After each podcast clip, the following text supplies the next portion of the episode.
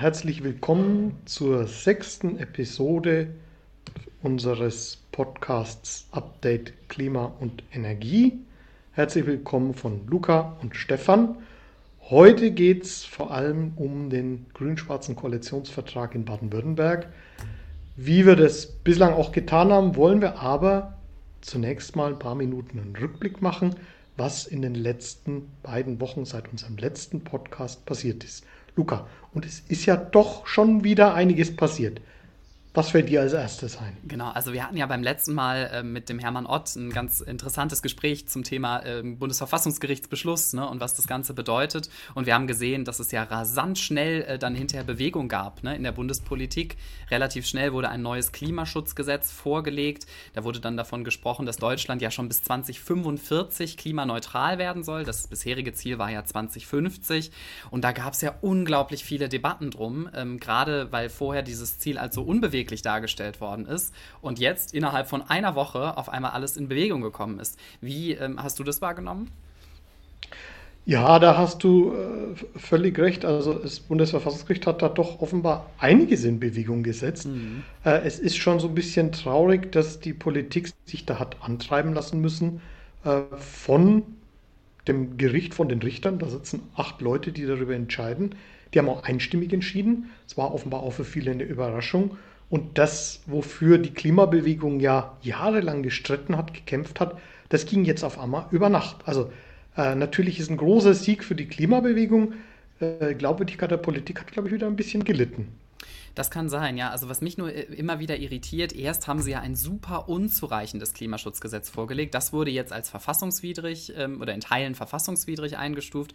Was sie jetzt aber wiederum vorgelegt haben, ist ja ein Klimaschutzgesetz, das ist in Teilen etwas besser, aber ja immer noch lange nicht ausreichend für die Einhaltung des Pariser Abkommens. Das heißt, auch da ist es ja nicht so, dass wir jetzt sagen, okay, da können wir mitgehen, das reicht aus oder das ist in irgendeiner Form ein gerechter Beitrag zu den Klimazielen. Nee, also da fängt die Arbeit ja jetzt erst ähm, richtig an, gerade im Bereich der Bundestagswahl. Wir haben es ja zum Beispiel auch beim SPD-Parteitag gesehen, ne, was da für Debatten geführt worden sind. Oh ja, und das ist sicherlich, also was äh, die SPD angeht, ist das ähnlich wie auch für die andere Regierungspartei. Ähm, es war ja, wissen wir ja, in dem Wahlprogramm vorgesehen, 2050 klimaneutral zu werden. Und jetzt wirklich durch die äh, Entscheidung vom Bundesverfassungsgericht hat man dann kurzfristig noch 2045 reingeschrieben. War auch wieder nicht so gut für die äh, Glaubwürdigkeit, äh, weil man halt nicht als jemand, der gestaltet, selbst dann äh, dasteht, sondern als jemand, der getrieben wird. Und äh, das hat eigentlich die Sozialdemokratische Partei so nicht verdient. Ich glaube, man kann ja auch, ähm, auch schon sagen, dass wir beide ähm, Mitglieder der SPD sind und wir haben es ja auch verfolgt dann, dann an dem Tag. Und es gab ja tatsächlich sogar diesen Initiativantrag, der dann gesagt hat, naja, wir müssen ambitionierter sein, wir müssen als Sozialdemokratie beispielsweise ins Programm schreiben, dass wir schon 2040 klimaneutral werden und einen rasanten Ausbau der erneuerbaren Energien brauchen. Nina Scheer, die wir ja ganz am Anfang schon mal zu Gast hatten hier, ähm, hat das ja federführend dann auch mit vorgestellt. Da hätte ich gesagt, gut, das wäre zumindest mal was gewesen. Das hätte der SPD gut getan. Wobei man auch sagen muss, also ich meine, die SPD hat ja auch vieles Gute schon gemacht und gerade wurde ein Koalitionsvertrag, bevor wir jetzt nach Baden-Württemberg kommen, in Rheinland-Pfalz äh, mit einer Ampelkoalition abgeschlossen, der ja 2040 und möglichst 2035 als Klimaneutralitätsziel sich zum Ziel gesetzt hat. Wobei ich noch dazu sagen möchte, also mir ist ja dieser Begriff Klimaneutralität, obwohl er sich jetzt eingebürgert hat, auch so ein bisschen suspekt. Ähm, Rheinland-Pfalz hat auch und tut auch sehr viel, tatsächlich die erneuerbaren Energien auszubauen. Das ist ja sozusagen das Gegenstück dann davon. Ähm, äh, das ist, glaube ich, auch was, was jetzt gerade passiert ist, wo man durchaus sagen kann, äh, da ist konkret äh, was bewegt worden und es geht in die richtige Richtung. Also es geht ja durchaus. Es geht durchaus, man muss es nur wollen und wir merken jetzt, was dieser Druck auch bewirkt hat ne, in den letzten Jahren. Ich glaube, da können wir wirklich stolz auf uns sein. Das haben wir schon beim letzten Mal bei dem Gerichtsbeschluss ähm, gesagt und jetzt merken wir, okay, da passiert richtig was und es wäre wahrscheinlich nicht so gekommen, ähm, wenn es nicht so einen starken Einsatz aus der Zivilgesellschaft gegeben hätte. Jetzt hast du gerade den Klimaneutralitätsbegriff schon angesprochen. Was mir natürlich immer noch fehlt, so als, als Klimaaktivist, ist, dass wir eine klare Ansage haben, was für ein Budget, was für ein CO2-Budget, wie viel CO2 wollen wir in Deutschland quasi noch emittieren. Und da hat sich bisher leider noch niemand zu geäußert. Armin Laschet regt, also lehnt das zum Beispiel rigoros ab, hat er jetzt in der letzten Woche noch in Talkshows gesagt. Ähm, und das irritiert mich total, weil das wäre ja eine sehr aussagekräftige Zielmarke. Ne? Also ich meine, klimaneutral können wir auch 2060 werden, wenn wir das CO2-Budget einhalten, ist das in Ordnung. Ähm, wir können aber auch 2030 klimaneutral werden und viel zu viel CO2 in die Luft pusten. Also es geht ja hier immer um diese Zielpfade, die da eine Rolle spielen. Und da habe ich mehr erwartet, was diese Budgets angeht. Ja, das ist natürlich in der Tat, da hast du recht. Äh, die Budgets, da, die Menge, die an CO2 noch ausgestoßen wird, die ist natürlich auch ganz, ganz wichtig. Äh, das entscheidet ja dann letztlich, wie schnell die Reduktion auch stattfindet oder genau. wie lange es hinzieht und wie schnell wir dann äh, letztlich die erneuerbaren Energien auf der Gegenseite dann ausbauen. Und da ist tatsächlich, äh, ja, also da sind noch eine ganze Menge Fragezeichen. Also wir müssen das wohl abwarten, was dann äh, die nächste Bundesregierung macht. Insofern sind die nächsten Monate auch ganz, ganz wichtig, weil wir gerade den Wahlkampf haben, der dann bald beginnt.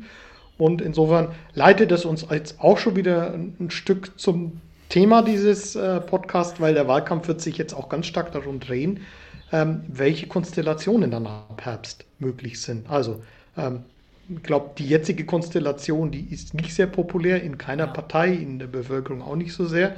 Äh, jetzt muss man gucken, welche Alternativen möglich sind. Dann gibt es zum einen natürlich eine linksprogressive Möglichkeit, ähm, also Richtung Rot-Rot-Grün, Grün, Rot-Rot, wie auch immer, oder Ampel, oder Schwarz-Grün, Grün-Schwarz. Ähm, das wird jetzt ja ganz spannend. Genau, und da gucken wir ja auch gleich nochmal ein bisschen genauer drauf mit, mit unserem Gast. Was ich noch interessant finde, wir sprechen jetzt ja immer ne, auch von der Bundestagswahl und was für Alternativen und Möglichkeiten gibt es da. Und ähm, in den meisten Fällen ist das ja eine Inhaltsdiskussion. Ne? Die SPD hat lange ihr Programm vorgelegt, die Grünen haben was vorgelegt, die Linken haben was vorgelegt. Wer noch fehlt, ist die Union. Das darf man ja nicht vergessen. Ne? Also wir haben aktuell noch keinen Programmvorschlag von Armin Laschet bekommen. Und das ist natürlich irgendwo irritierend. Alle anderen ähm, sind schon dabei, sich da irgendwie zu positionieren und deutlich zu machen, was sie wollen. Armin Laschet wartet und wartet und wartet. Das finde ich ehrlicherweise ähm, super traurig für so eine eigentlich große Volkspartei. Ja, wir haben ja über Ahmed Laschet an anderer Stelle auch schon gesprochen, als den Kohleministerpräsidenten, der im Moment ja genau. tatsächlich einige Signale von sich aussendet, äh, gerade wieder äh, ging durchs Kabinett, dass für Windenergie sehr restriktive Abstandsregeln eingeführt werden sollen oder die verschärft werden sollen. Die gibt es ja schon restriktive, dass man die Energieagentur Nordrhein-Westfalen, ganz, ganz wichtiger ja. Akteur beim Ausbau der Erneuerbaren, abschaffen will. Ganz schlimmes Signal. Ähm, und dann noch die ganze Frage, wie geht es mit den Tagebauen weiter, wo er auch nicht äh, feststellbar ist, dass man willens ist, sich jetzt der neuen Gesetzgebung, äh, Entscheidung des Bundesverfassungsgerichts anzupassen. Ja, ist schon irritierend. Man merkt, äh, da ist überhaupt keine Bereitschaft da, irgendwie sich zu bewegen, obwohl es ja prinzipiell ähm, sogar für Nordrhein-Westfalen langfristig sinnvoll wäre, auf wirtschaftlicher und sozialer Ebene. Ich meine, zukunftsfeste Arbeitsplätze in den erneuerbaren Energien, das ist ja was, was wir damit schaffen könnten, mit ambitionierterem Handeln. Man muss es nur wollen ähm, und nicht immer zu RWE rüberblinzeln, die ja eben großer Kohleprofiteur sind. Ja. Ähm, da liegst du ganz und gar richtig, genau. Aber ich glaube, da ist dieses Umdenken, das hat äh, noch nicht wirklich äh, ansatzweise begonnen. Also, was muss sich tatsächlich ändern im Land, gerade jetzt in Nordrhein-Westfalen?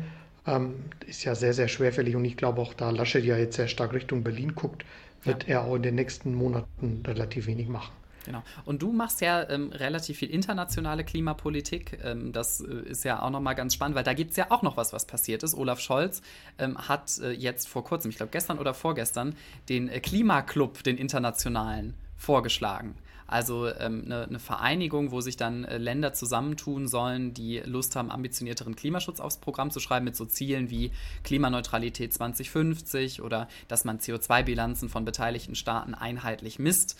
Ähm, ist ja ganz interessant. Ne? Da geht es ja auch um so Geschichten wie Zusammenarbeit bei Technologien, wie beispielsweise Wasserstoff. Hatten wir auch schon mal ein Thema. Ne? Hatten wir im Podcast der Harry Lehmann ähm, zur Rolle des Wasserstoffs in der Energiewende und im Klimaschutz. Also, ähm, wie findest du die Idee denn? Ähm, kannst du nochmal sagen? Dieser internationale Klimaclub, ne? also der von Olaf Scholz vorgeschlagen ist als genau. Allianz. Hm. Also es erinnert mich so ein bisschen, es gibt ja schon immer mal so Vorschläge, wenn, wenn das von dem ähm, das kommt jetzt so ein bisschen aus dem Nichts. Wir wissen relativ wenig darüber, was da passiert und äh, dass das aus dem Finanzministerium kommt, wo ja jetzt nicht so die Expertise angesiedelt ist. Äh, ich habe äh, relativ wenig Substanzielles dazu gelesen. Es kann natürlich interessant sein, dass tatsächlich ein paar Länder vorangehen, ähm, aber das wirklich einzuschätzen, äh, wie weit das jetzt ernst gemeint ist oder wie weit man da tatsächlich ähm, das jetzt so, so mal noch in den Raum geworfen hat, um eine interessante Initiative vorzustellen. Ähm, also ich habe ja ein bisschen den Verdacht tatsächlich, dass das mehr letzteres ist, mhm. ähm, weil internationale Prozesse, sowas ins Leben zu rufen, ich habe das persönlich bei IRENA miterlebt, die Internationale Agentur für Erneuerbare Energien. Das hat Jahre gedauert, bis sowas dann ins Leben gerufen und wirklich etabliert war, letztlich zehn Jahre. Also ja. das geht nicht so, dass jetzt ein Minister sagt, ich möchte das und dann passiert das. Genau, also von daher, ich warte auch erstmal ab, ich bin gespannt. Ähm, grundsätzlich begrüße ich es aber schon. Ne? Also man muss sagen, international ähm, die Thematik ein bisschen stärker zu pushen, koordinierteres Vorgehen. Ähm, genau das ist es ja eben, was internationale Herausforderungen äh, dann auch brauchen, ne? um, sie, um ihnen zu begegnen.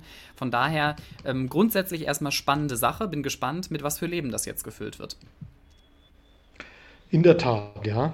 Ähm, das wird jetzt äh, abzuwarten sein, aber ich glaube, wir müssen jetzt in erster Linie, was Deutschland angeht, auf die Innenpolitik gucken, genau. weil wir müssen die Hausaufgaben in Deutschland machen. Ähm, da sind jetzt die Parteien auch gefragt, die Konzepte vorzulegen. Einige Wahlprogramme sind da, andere sind noch nicht da. Ähm, das hast du jetzt gerade schon gesagt, also was die CDU da letztlich dann äh, vorschlagen will, Wissen wir noch nicht so genau. Bei den Grünen liegt ein äh, äh Wahlprogramm vor, bei der SPD liegt jetzt eins vor. Und das, glaube ich, bringt uns jetzt aber auch tatsächlich dann äh, zu dem Koalitionsvertrag. Ähm, es gibt in Baden-Württemberg ja nicht wieder die grün-schwarze Koalition. Ähm, und wir haben jetzt, da freuen wir uns besonders, einen Gast aus Baden-Württemberg, die Silvia Pilarski-Grosch, die Vorsitzende ist vom Bund für Umwelt und Naturschutz Deutschland, Landesverband Baden-Württemberg. Silvia, du bist aber auch erfahren im Bereich erneuerbare Energien. Erstmal ein herzliches Willkommen. Ja, ich freue mich auch hier zu sein. Also du bist ja selbst schon seit wirklich langer, langer Zeit engagiert, eben im Bereich Energiewende, Klimaschutz, Umweltschutz. Kannst du selbst dich ein bisschen kurz vorstellen, wie du dahin gekommen bist, wo du jetzt bist? Ja, also wie gesagt, mein Name ist Silvia Pilarski-Krosch und jetzt Landesvorsitzende seit drei Wochen des BUND in Baden-Württemberg. Angefangen hat das Ganze vor knapp 30 Jahren vielleicht. Da habe ich im Umweltministerium in Hessen in der Atomabteilung gearbeitet und äh, dabei mitgewirkt, äh, die Hanauer Atomfabriken zuzumachen. Das war so der Beginn und dann sind wir mit der Familie nach Freiburg gegangen und in Freiburg bin ich dann als Rechtsanwältin in die Kanzleien gegangen und war dann alleine auch als Anwältin tätig, die gerade zum Beginn der Energiewende beraten haben, Windenergieanlagen zu bauen, Freiflächenphotovoltaik zu bauen äh, und das Ganze auch mit äh, bürgerschaftlichem Engagement zu finanzieren. Denn das darf man nicht vergessen, Geld spielt in der ganzen Geschichte auch eine große Rolle. Dann war ich danach äh, oder während dieser Zeit auch beim Bundesverband Windenergie und im Bundesverband Erneuerbare Energien und äh, habe da also praktisch zumindest auf deutscher und europäischer Ebene doch einiges mitbekommen, wie Energiepolitik und erneuerbare Energiepolitik funktioniert. Ja, sehr, sehr spannend, ähm, was du da gerade so erzählst. Jetzt ähm, bist du ja schon wirklich lange in dem Metier dabei. Ähm, wie hast du das, also hast du das Gefühl, wir befinden uns gerade, vielleicht unabhängig von Baden-Württemberg erstmal, wir befinden uns auf einem guten Weg? Also das interessiert mich ja aus dieser Perspektive heraus schon nochmal. Es hat sich ja wahnsinnig viel getan. Wir hatten hier, Stefan, ja schon mehrmals das Erneuerbare Energiengesetz als Thema ne? und, und die verschiedenen äh, Novellen, die es dann gab und die Unterschiede, die da gemacht worden sind. Wie ist dein aktueller Blick so über das ganze Bundes Bundesgebiet verteilt? Ja, so, das kommt halt darauf an, worüber man redet. Ich glaube schon, dass äh, nicht erst das, das Bundesverfassungsgerichtsurteil zum Klimaschutz äh, etwas bewegt hat, sondern das ist ja der Ausdruck einer Bewegung, äh, da, die immerhin schon ging zum, zum Klimaschutz und zu mehr Klimaschutz. Wenn ich mir das EEG angucke, das Erneuerbare Energiengesetz, muss ich sagen, das war vor 20 Jahren deutlich besser. Also da gab es viel mehr Möglichkeiten. Es hat viel mehr dazu geführt, dass Bürger sich beteiligen konnten unter absehbaren äh, Risiken. Es hat dafür gesorgt, dass man gesagt hat, ich kann hier was bauen und da, das kann ich mir auch leisten. Und das ist halt ganz anders geworden. Es haben sehr viel stärker die großen Konzerne, die großen Projektierer übernommen, die dann in der Planung auch mehr Schwierigkeiten haben. Also das kann ich nicht sagen, dass das so gut oder besser geworden ist im Vergleich. Wir erinnern uns ja an die Anfangszeiten in der Tat vom EEG. Ich habe da damals noch für Hermann Scher gearbeitet, der das, das wurde ja damals geschrieben tatsächlich von Abgeordneten Hans-Josef Fell noch und so. Es war zehn Seiten ungefähr. Ne? Also du als Anwältin musst da auch ganz äh, entzückt gewesen sein, dass es ein Gesetz war, was man relativ einfach verstehen konnte. Äh, mittlerweile hat es, ich glaube, über 150, 200 Seiten. Also es ist auf jeden Fall nicht mehr, ähm, also für einen Laien überhaupt nicht mehr verständlich. Ja. Ja. So. Ähm, nun hat das großen, zu einer großen Ausbaudynamik geführt, bundesweit und wie du sagst, auch für Bürgerenergie gerade, Windbereich, Solarbereich, auch in anderen Bioenergie geführt. Ähm, jetzt gucken wir mal nach Baden-Württemberg, dein Bundesland. Da ist ja in der Zeit naja, offenbar nicht so ganz viel passiert. Kannst du kurz die, die Situation beschreiben, was jetzt gerade die erneuerbaren Energien in, in Baden-Württemberg angeht? Ja, wir hatten ja quasi bis vor zehn Jahren eine erneuerbare Energienverhinderungstaktik und Parteienkoalition. Äh, und äh, als dann vor zehn Jahren Grün-Rot äh, die Führung übernommen haben, die Regierung übernommen haben, gab es erstmal auch einen großen Willen, etwas zu verändern. Äh, vorher gab es eben ganz viele Fragen, sind ja Planungsfragen. Das Ganze wurde auf Regionalplanungsebene äh, abgehandelt. Dann wurden die Kommunen animiert, da auch etwas zu tun. Dann hatten wir so drei, vier, fünf Jahre vielleicht eine äh, Ausbaudynamik, gerade auch bei der Windenergie. Und seit zwei, drei Jahren tut sich da nicht mehr viel. Das hat, hat mit dem EEG zu tun, aber hat auch damit zu tun, dass eben die Ausweisung von Flächen für Windenergie zunehmend schwierig geworden ist. Also ich habe mir, wenn ich nochmal da nachhaken, ich habe mir mal gerade mal die Zahlen für 2019 äh, angeguckt. Äh, Baden-Württemberg, also bundesweit hatten wir da einen Anteil bei der Stromerzeugung von erneuerbaren Energien von 46 Prozent. Baden-Württemberg lag bei 31 Prozent also schon mal deutlich niedriger, hatte noch einen Atomkraftanteil von 36,8 Prozent. Bei der Windenergie sieht es ganz dramatisch aus. Da war es bundesweit fast ein Viertel, 24,4 Prozent und Baden-Württemberg mit 5,1 Prozent. Ähm, ja, also ist ja Windenergie, äh, hat ja praktisch überhaupt nicht stattgefunden bislang. Das ist also, es gab schon mal eine Zeit, da war es nicht so schlecht, so vor bis vor drei, vier Jahren. Das, daher hat es eine Dynamik gegeben, die aber dann abrupt geendet hat, für baden-württembergische Verhältnisse natürlich nur betrachtet. Ne? Und mhm. äh, jetzt äh, weiß ich nicht, woher die Hoffnung kommen soll, dass es sich ändert. Genau, du hast ähm, in einem Zitat ja auch im, Ver im, vergangenen Jahr schon die bisherige Landesregierung mal kritisiert. Das haben wir heute so kurz, äh, kurz vor dem Podcast nochmal gefunden. Da ging es insgesamt um solche klimapolitischen Fragen, aber gerade auch zentral auf Energie gemünzt. Ähm, und wir haben ja jetzt ähm, quasi eine Neuauflage äh, der Koalition in Baden-Württemberg. Ähm, hast du das Gefühl, dass ganz, also dieser Koalitionsvertrag, der jetzt neu geschrieben worden ist, ist ein Fortschritt im Vergleich zum letzten und ist ein Fortschritt in der Größenordnung, in denen ihr euch das erwünscht habt? Ich glaube schon, dass er ein Fortschritt ist. Es stehen viele klimapolitische, energiepolitische Ziele drin, die vor fünf Jahren noch nicht denkbar waren. Also es wird immerhin, also jetzt sage ich mal, es ist noch nicht mal das, das Positivste, aber ein CO2-Budget wird geprüft, ob man sich daran orientieren soll. Ja, vor fünf Jahren wusste noch keiner, was ein CO2-Budget sein soll. Und äh, die Flächenausweisung für Windenergie und Photovoltaik mit zwei Prozent der Landesfläche als Ziel.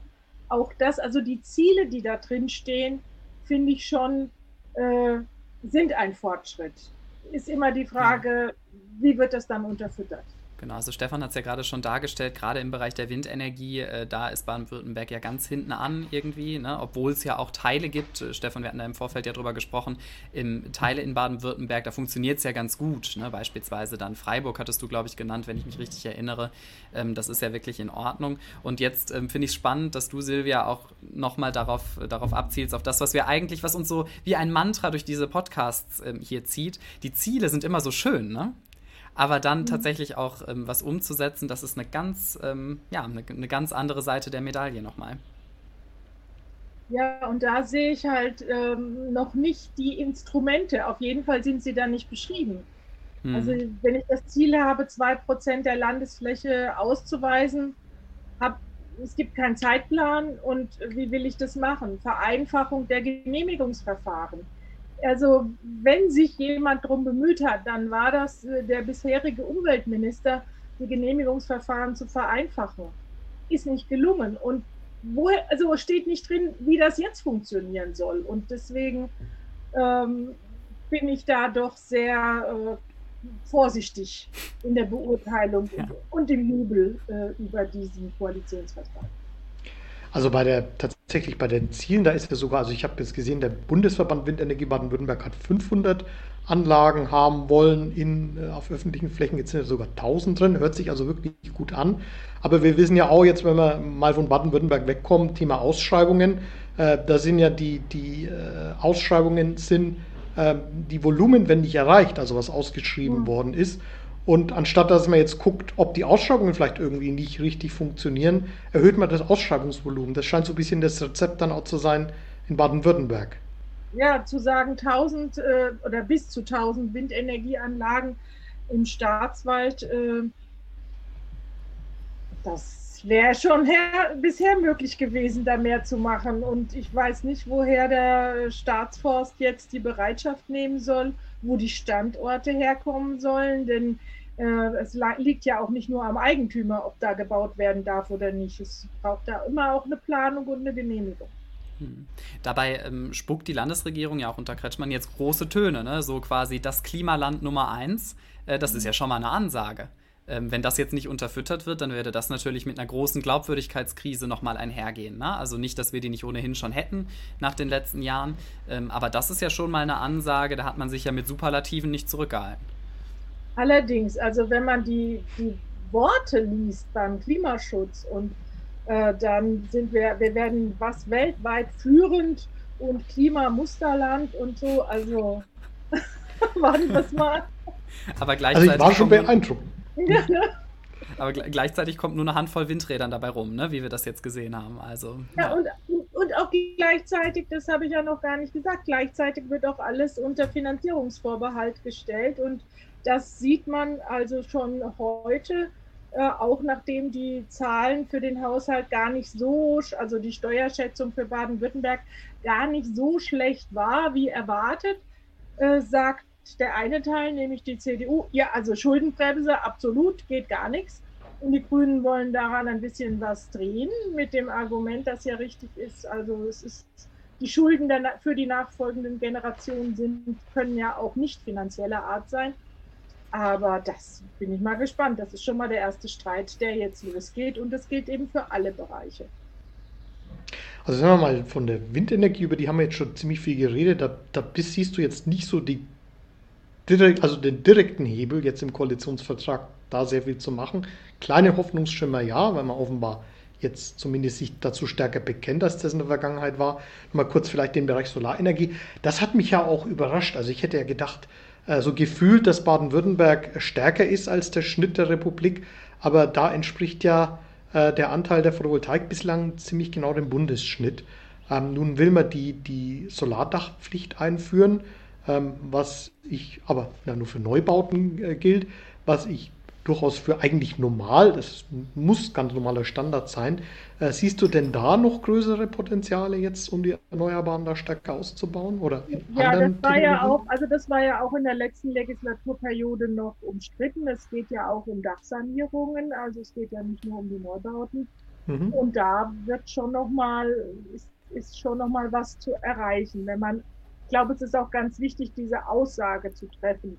auch von Seiten äh, der CDU zu sagen, Ausbau äh, der Solarenergie auf den Dächern sozusagen überall. Und ich wohne in Esslingen, das ist eine mittelalterliche Stadt. Da darf man von der darüberliegenden Burg aus nirgendwo eine PV-Fläche auf dem Dach sehen. Das sind so die, die Hindernisse. Wow.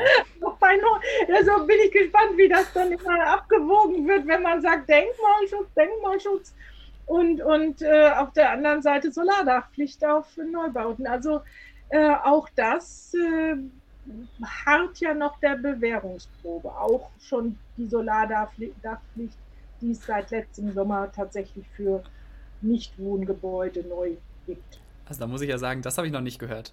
Also äh, diese Begründung, ich habe schon viele Begründungen gehört, warum das nicht geht, aber das ist äh, ja nochmal Next Level. Gibt es aber in Passau auch übrigens gerade, ne? Hab ich ja, da muss ich ne? mal richtig gucken in die alten Städte. Ich glaube, das ist ja, ja. so exklusiv. Spannend, ja. spannend. Ja, ähm, ganz interessant. Vielleicht kommen wir da später nochmal drauf zurück. Ähm, so ein bisschen denkmalmäßig wollen wir jetzt mal auf die Verkehrspolitik auch schauen. Ne? Unter anderem Stuttgart 21. Ähm, da gab es ja auch nochmal einen absoluten Hammer ähm, im Koalitionsvertrag. Ne? Das soll ja jetzt tatsächlich nochmal ganz umgeworfen werden. Jetzt am Anfang hat man ähm, gesagt bei Stuttgart 21, naja, ein Kopfbahnhof, wie er ja aktuell ähm, besteht, sei nicht mehr zeitgemäß. Und jetzt schreibt man fest, dass es aber doch, weil der bisherige Stuttgart 21 Bahnhof zu klein ist, dass ja doch noch einen zusätzlichen geben soll, hat viel Kritik jetzt schon wieder hervorgerufen, ähm, ist umstritten wie sonst was dieses Projekt ähm, und jetzt soll es ja auch noch ausgeweitet werden. Was ist, was ist deine Einschätzung dazu? Wie, wie siehst du das, jetzt wo das Projekt ja auch schon angelaufen ist? Also das ist unser Vorschlag gewesen. Wir haben das promotet als BUNG sozusagen. Und es ist unsere Erfindung, nicht unsere Erfindung. Das Problem, weswegen Stuttgart 21 ja immer umstritten war, war zum einen äh, die ähm, biologische Lage, äh, Grundwasser- und Quellwasserschutz, aber eben auch die Argumentation, dass neue, äh, also der, der neue Tiefbahnhof genügt nicht den Anforderungen der ähm, der Verkehrspolitik von morgen. Mhm. Dazu braucht es einfach mehr Gleise, ganz, ganz primitiv mehr Gleise. Und äh, deswegen begrüßen wir diesen Ansatz sehr, aber der ist ja auch noch lange nicht durch. Ja. Das steht jetzt mal so im Koalitionsvertrag und äh, wollen wir mal hoffen, dass sich da, das ist die grüne Seite, das Verkehrsministerium durchsetzen kann. Wer da auch noch sehr stark dagegen ist, ist die Stadt Stuttgart denn die will auf den frei werdenden Flächen äh, eigentlich bauen. Und deshalb ist das ein durchaus schwieriger und umstrittener Punkt. Für uns ist das ein positiver Punkt in dem Koalitionsvertrag. Okay, das ist natürlich eine, eine durchaus wichtige Einschätzung, die sich von anderen, äh, haben wir schon, sind wir auf sehr kritische Stimmen gestoßen, ja. sehr stark unterscheidet. Ähm, dass äh, du das also in dem Punkt als durchaus positiv siehst, was da in dem Koalitionsvertrag steht. Wenn wir jetzt zu anderen Verkehrsaspekten äh, kommen in dem Koalitionsvertrag, äh, dann fiel mir natürlich dann auch gleich auf, äh, wenn, wenn ich was lese von, und da geht es um Autos, Technologieoffenheit, da wäre ich immer sehr stutzig. Und ich meine, wir haben die Diskussion, die führen wir ja wahrscheinlich, wer auf Facebook ist, täglich ähm, fast rund um die Uhr, wenn er will ähm, Elektroautos, Batterieautos, Wasserstoffautos und synthetische Treibstoffe ist eigentlich ja schon beantwortet. Ähm, das Umweltbundesamt hat da viel Forschung gemacht. Da haben wir eben auch gesprochen mit Harry Lehmann bei einem der vorigen Podcasts, wo man eine klare auch Empfehlung hat, die glaube ich auch wirklich faktenbasiert ist. Ähm, ist das nun, äh, äh, wie kommt sowas zustande, dass man also jetzt, was den Individualverkehr angeht, erstmal noch so eine, äh, ja, aus meiner Sicht einfach schwammige Festlegung mit Technologieoffenheit äh, da benutzt, so eine Formulierung. Ähm, wohin wird das denn führen? Ja, also ich glaube, das ist einfach, äh, der, das ist klar CDU-Position, äh, die Technologieoffenheit auch für den Pkw. Und ähm, ich finde, das ist in diesem ganzen Mobilitätsbereich so, dass verbal sehr viel äh, alte Welt beschrieben wird, sozusagen in der Mobilität. und äh, man dann hofft, mit den Nebensätzen das wieder ein bisschen einzuhegen. Und nach dem Motto, naja, dann geben wir mal äh, der CDU ein, äh, ein paar Millionen für die Wasserstoffforschung für Pkw und dann ist sie ruhig und wir können andere Dinge machen. Aber das Signal ist natürlich trotzdem fatal. Also wer ernsthaft darüber nachdenkt, äh, normale PKWs äh, mit Wasserstoff betreiben zu wollen und wir haben vor fünf Jahren inzwischen eine Studie gemacht, in der wir das auch äh, für Baden-Württemberg nachgewiesen haben, dass der Wasserstoffbedarf, wo soll der bitte schön herkommen, wo soll das hergestellt werden? Das ist ja schon mal die, die eine Frage. Da haben wir über Geld noch gar nicht geredet. Und insofern bedauere ich das sehr und ich bedauere auch andere Formulierungen in dem Koalitionsvertrag bei der Mobilität, da stehen auch so, steht so ein Satz drin, den lese ich dann immer gerne vor bei diesen Gelegenheiten. Um die Lebensqualität der Menschen zu verbessern und negative Umweltauswirkungen zu minimieren, sind auch künftig Neu- und Ausbaumaßnahmen sinnvoll und notwendig. Und es beschreibt Straßen und nicht ÖPNV. Was? Da denke ich, Leute, Leute, was, wo seid ihr? Also, um, um die Lebensqualität der Menschen zu verbessern, soll irgendeine Straße beitragen können. Nein. Und wenn ihr das nicht verstehen wollt und wenn ihr euch bereit erklärt, so etwas aufzuschreiben, dann weiß ich nicht mehr, kann ich euch nicht mehr helfen. Wow, ja, das sind diese Nuancen, ne? Also ähm, krass, diesen, diesen Satz, also wir haben uns das natürlich angeschaut vorher, haben nicht den ganzen Koalitionsvertrag lesen können, aber der, das ist ja auch sowas ähm, immer ganz schön in solchen äh, Dokumenten, ist dann irgendwo so leicht eingebracht, man kann sich hinterher drauf berufen, aber ist natürlich auch so formuliert, dass man nicht auf den ersten Blick merkt, was das Ganze denn überhaupt dann heißt. Ne? Also ich meine, ähm, da gab es ja schon im Vorfeld viele Diskussionen und äh, dass die auch jetzt neue äh, Landesregierung und Koalition nicht gerade ähm, autoablehnend ähm, ist. Das hat Stefan ja gerade schon zum Teil ähm, dargestellt. Ich meine, Kretschmann hat sich ja häufig schon äh, schützend vor die ähm, Autoindustrie gestellt. Ist ja mehr oder weniger, wenn Laschet der Kohleministerpräsident ist, könnte man ganz böse und sicher ein bisschen polemisierend sagen, dann ist Kretschmann so eine Art Autoministerpräsident. ähm, aber das ist ja auch erstmal was, was sich dann äh, ja auch in gewisser Weise konterkariert. Ne? Auf der einen Seite ähm, dieser super krasse äh, Klimaschutzanspruch, der zumindest schriftlich dann da drin steht. Auf der anderen Seite das Verhalten, was das ja wiederum auch wirklich in, in vielen Teilen wieder ähm, relativiert, weil das ist ja keine nachhaltige ähm, Automobilpolitik, die er da macht. Das haben wir in den letzten Jahren schon gesehen. Ja, und er hat uns auch, hat sich bei uns noch nicht dafür bedankt, dass wir unter anderem wir ihn davon abgehalten haben, letzten Sommer auch noch Daimler äh, irgendwie als Corona-Maßnahmen äh, Geld hinterher zu schmeißen. Nicht? Das war ja auch, wollte er ja eigentlich unbedingt auch machen und jetzt scheffeln sie die Milliarden und keiner sagt, ja gut, dass, dass ihr mich abgehalten habt, denen auch noch Geld zu geben, aber so ist das halt. ja, wer weiß, vielleicht kommt der Dank noch. Ja, vielleicht. Zu dem, zu dem sozusagen positiven Aspekten jetzt im Koalitionsvertrag äh, in Richtung öffentlicher Personennahverkehr, da steht ja doch auch einiges drin. Da ist ja von der, von der Erhöhung der, der Takte zum Beispiel die Rede. Wie würdest du das insgesamt dann bewerten an der Stelle, also jetzt nicht die, die negativen sozusagen, eine Stärkung des Autoverkehrs, die wir wahrscheinlich hier alle drei nicht für sinnvoll halten, aber ist denn genug vorgesehen für den öffentlichen Personennahverkehr jenseits von Stuttgart 21? Ja, also der öffentliche Personennahverkehr kommt sehr gut weg. Das hätte ich schon versucht noch unterzubringen. Einmal durch die Garantie, die ausgesprochen wird für Verbindungen, aber auch eine alte BUND-Forderung, äh, die Nahverkehrsabgabe. Da haben wir immer gesagt, dazu müsst ihr einfach die gesetzlichen Grundlagen schaffen, dass man eben für jemanden, der mit dem Auto in die Städte fährt, eine Abgabe macht, die dann zur Finanzierung des ÖPNV beiträgt.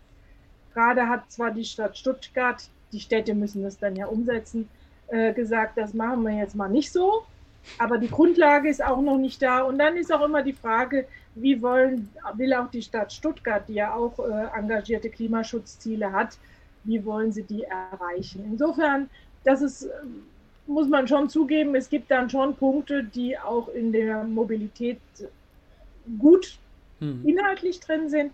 Ich habe nur gemeint, diese Wortwahl, da muss ich sagen, kann ich so nicht nachvollziehen, dem dem anderen in Anführungsstrichen schöne Worte zu geben.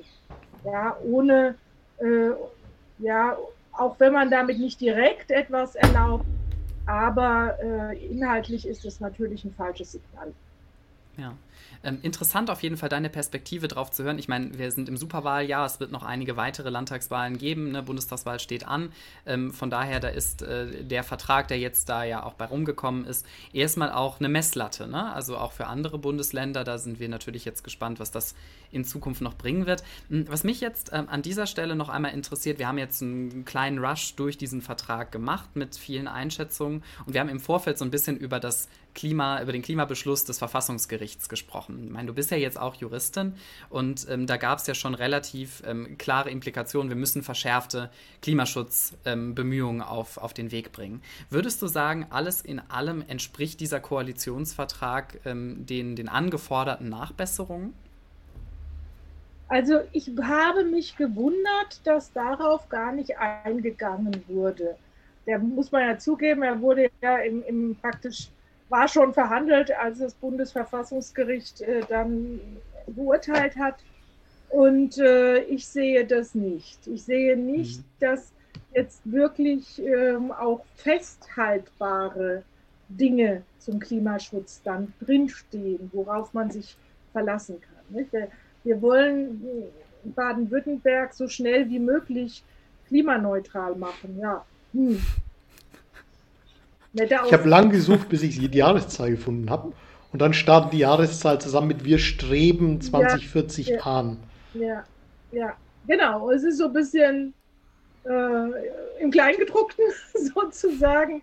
Und äh, deswegen glaube ich, man kann ja keine Koalitionsverträge äh, beklagen sozusagen, sondern nur das, was dann kommt. Hm. Und äh, wir hatten ja auch durchaus überlegt, mit anderen Organisationen zusammen äh, zum Thema Klimaschutz auch volksbegehrensmäßig ähm, aktiv zu werden. Jetzt sind wir mehr auf, dem, auf der Schiene zu sagen, überlegt, also gucken wir mal, was sie daraus machen, was wir, also wir fordern ja jetzt auch konkrete Pläne ein, auch konkrete Zeitpläne. Bis wann wollt ihr was geschafft haben?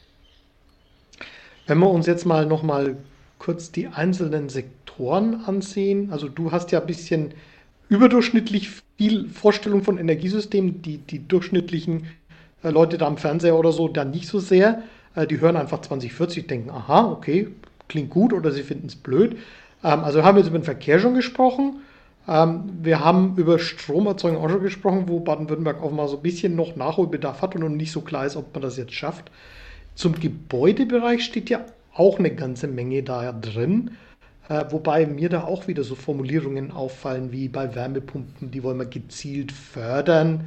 Ähm, also so, so glasklare Ziele hören sich anders an. Aber wie schätzt du jetzt in dem Bereich, das ist ja ein, der drei, einer der drei großen Blöcke, ähm, Wärme, Kälte, also Gebäudeversorgung mit Energie, wie, wie schätzt du das ein? Also ich glaube schon, äh, also es war jetzt schon letzten Sommer, hatten wir ein neues Klimaschutzgesetz gemacht, also kam in Baden-Württemberg ein neues Klimaschutzgesetz, das für die, also ungefähr 50 Prozent der Bevölkerung ähm, für die Kommunen vorgeschrieben hat, dass sie äh, Wärmepläne machen. Das wurde ja jetzt äh, etwas ausgeweitet auch und ich glaube, das ist dann das Mittel, wenn sich die Kommunen mit ihrer Wärmeversorgung ähm, beschäftigen müssen. Und man muss ja schon, da gebe ich mal zu, das Land hat ja auch nur beschränkte legislative Mittel. Es geht jetzt nicht um Geld, es geht jetzt um äh, rechtliche Möglichkeiten. Und da ist diese Wärmeplanung und die Umsetzung der Wärmeplanung, das ist schon ein ernsthaftes Ziel. Ist aber halt auch, wir haben es jetzt noch gar nicht gesehen, was die Kommunen daraus machen, wie sehr sie sich dann wirklich darum bemühen. Gibt ja auch keine äh, Handhabe, wenn sie das nicht umsetzen. Aber äh, immerhin wird der Wärmebereich als Thema und als wichtiges äh, Feld gesehen. Insofern bin ich da nicht, nicht völlig unzufrieden, sagen wir es mal so. Und sie wollen ja auch für sich selbst, also was uns auch wichtig war, äh, war dieses, diese Vorbildwirkung äh, der, des Staates. Da wollen sie ja auch äh, wirklich für ihre eigenen Gebäude vorbildlich tätig werden. Ja. Auch da wird man sich in zwei, zwei Jahren hinstellen als Umweltverband und sagen, so jetzt mal bitteschön auf den Tisch. Und da haben wir halt in der Vergangenheit auch bei der Photovoltaik leider nicht so erfolgreiche Gespräche gehabt, sozusagen, weil auch dort immer dann die Ausrede ist, äh, die Dächer sind dafür dann doch nicht geeignet, die Hochbauverwaltung ist der Meinung, dass mhm. das ist, sind auch sehr dicke Bretter, gerade die, die Wärmeversorgung. Also eigentlich wäre es im Verkehr leichter, was zu schmeißen, aber ich, ich frage mich häufig, mit welchen Argumenten das dann doch so zustande kommt. Ne? Also ich meine, wir haben das ja ganz häufig, wir führen jahrelang die Debatte und das ist dann total versteift. Leute sagen, die, die Dächer sind dafür nicht geeignet. Nach zehn Jahren funktioniert es auf einmal doch, ohne dass sich substanziell äh, da, dann groß was geändert hat. Ähm, Finde ich spannend. Jetzt haben wir natürlich ähm, immer ein kleines Zeitproblem in diesem Podcast, haben noch fünf Minuten. Aber eine Frage, die brennt mir äh, doch noch auf der Seele.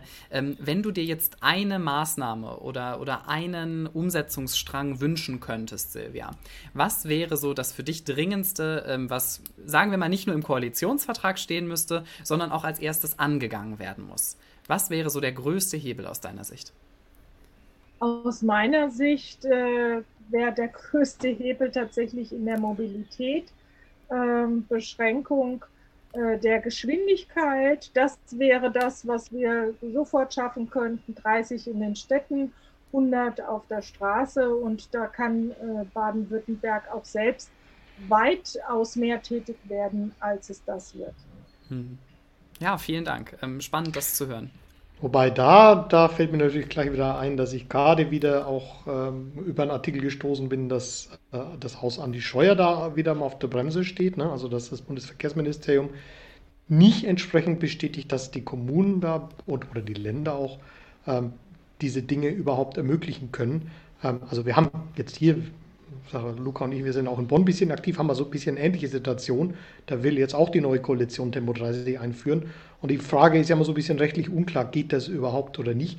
Insofern ist es dann schon interessant zu sehen, dass wir dann ein Ministerium haben, das äh, von der Union da Auge geführt wird und jetzt gerade halt an der Stelle nicht unbedingt das macht, was dann nötig wäre, um an so einer Stelle ähm, dann auch zumindest den, den Spielraum zu schaffen. Es geht jetzt nicht darum, dass man bundesweit das einführt. Es geht jetzt erstmal ja. nur darum, dass einige. Kommunen da erstmal das damit auch äh, ausprobieren können. Ne? Ja.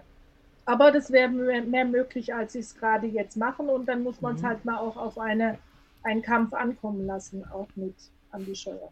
Ja, aber das war ja schon eine galante Überleitung nochmal nach Berlin, äh, weil wir wollen auch noch zum Abschluss einmal nach Berlin schauen. Ähm, jetzt haben wir Grün-Schwarz in Baden-Württemberg und die Koalitionsoptionen im Bund sind ja auch, vorsichtig formuliert, sehr vielfältig ähm, jetzt, äh, zumindest nach der aktuellen Einschätzung.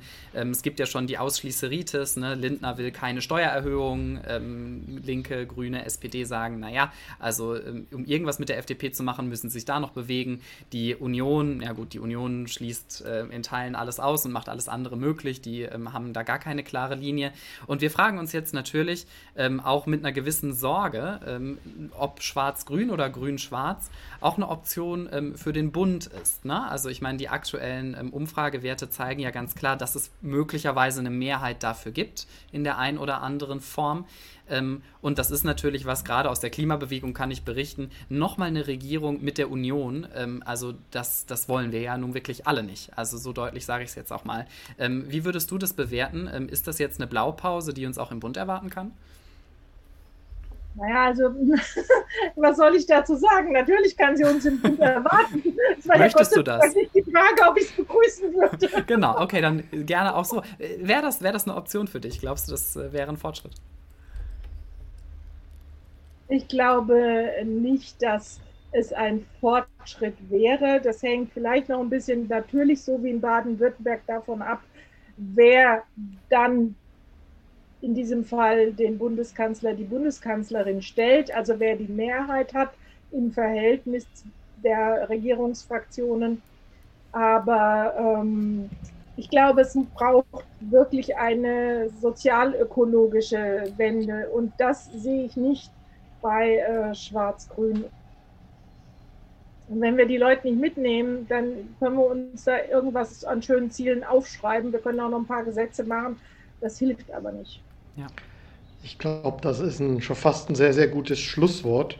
Sozialökologisch, das scheint mir auch sehr wichtig, dass tatsächlich das, die Erfahrung, die wir auch den, ich würde mal sagen, vor allem den ersten zehn Jahren nach Einführung des EEG gehabt haben, wo halt viel Bürgerenergie entstanden ist, wo viele Leute wirklich aktiv geworden sind, viele Unternehmen, kleine mittelständische Unternehmen entstanden sind. Also da war ja eine echte Aufbruchstimmung da. Und die Frage ist so ein bisschen, wie schaffen wir das jetzt wieder? Es scheint ja jetzt mit Annalena Baerbock ist eine, eine junge Kandidatin da, eine Kanzlerkandidatin, die so ein bisschen stärker verkörpert sicherlich als das andere. Ähm, aber ich, mir scheint es ganz, ganz wichtig, zum einen, dass, dass diese Aufbruchstimmung wieder entsteht. Ich glaube, wir haben auch mit der Klimabewegung, mit der, ich sage jetzt mal, neuen Klimabewegung auch wirklich einen Pfund, weil da jetzt hunderttausende Leute wirklich willens sind, äh, was zu tun. Ähm, insofern, glaube ich, liegt das natürlich jetzt gerade auch an uns, sag mal, als, als Nichtregierungsorganisationen, du für den BUND, äh, dass wir jetzt im Wahlkampf klar machen, wohin die Reise gehen muss ähm, und dass möglichst viele Leute auch da äh, sich entsprechend äußern. Wie siehst du das? Absolut und ähm, das, das ist, dafür gibt es ja die äh, For Future Bewegungen äh, in den verschiedenen, wir haben uns in dem Vorgespräch darüber unterhalten, Parents, äh, Scientists äh, und wen es da alles gibt. Teacher, Grandmas, wie auch immer. ja. Also ich finde, es ist tatsächlich, es ist eine, eine gesellschaftliche Bewegung. Und das, das bietet die Chance, äh, wobei wir immer aufpassen müssen, auch wenn wir drei uns hier unterhalten, inwieweit leben wir in unserer Blase. Ja das stimmt wohl. Und äh, mit diesem Gedankengang würde ich sagen, ähm, vertagen wir uns mit Sicherheit auf ein nächstes Mal. Du Silvia, es war uns eine Freude. Vielen Dank, äh, dass du heute hier warst und uns Rede und Antwort gestanden hast. Alles Gute für eure Arbeit in Baden-Württemberg und ich bin mir sicher, auf dem ein oder anderen Weg werden wir uns irgendwann dann nochmal bald wieder treffen. Herzlichen Dank. Dankeschön. Ich hoffe, dass wir uns da wieder begegnen. Genau. Und ähm, ja, Stefan, unser nächster Podcast steht, äh, wenn ich das richtig sehe, in zwei Wochen an. Ähm, Richtig. Genau, und wie immer geben wir den Gast dann im Laufe der nächsten Tage bekannt. Es wird auf jeden Fall wieder spannend. Lohnt sich reinzuhören. So ist es, genau. Vielen Dank fürs Zuhören und jetzt einen schönen Nachmittag. Tschüss zusammen. Tschüss. Tschüss.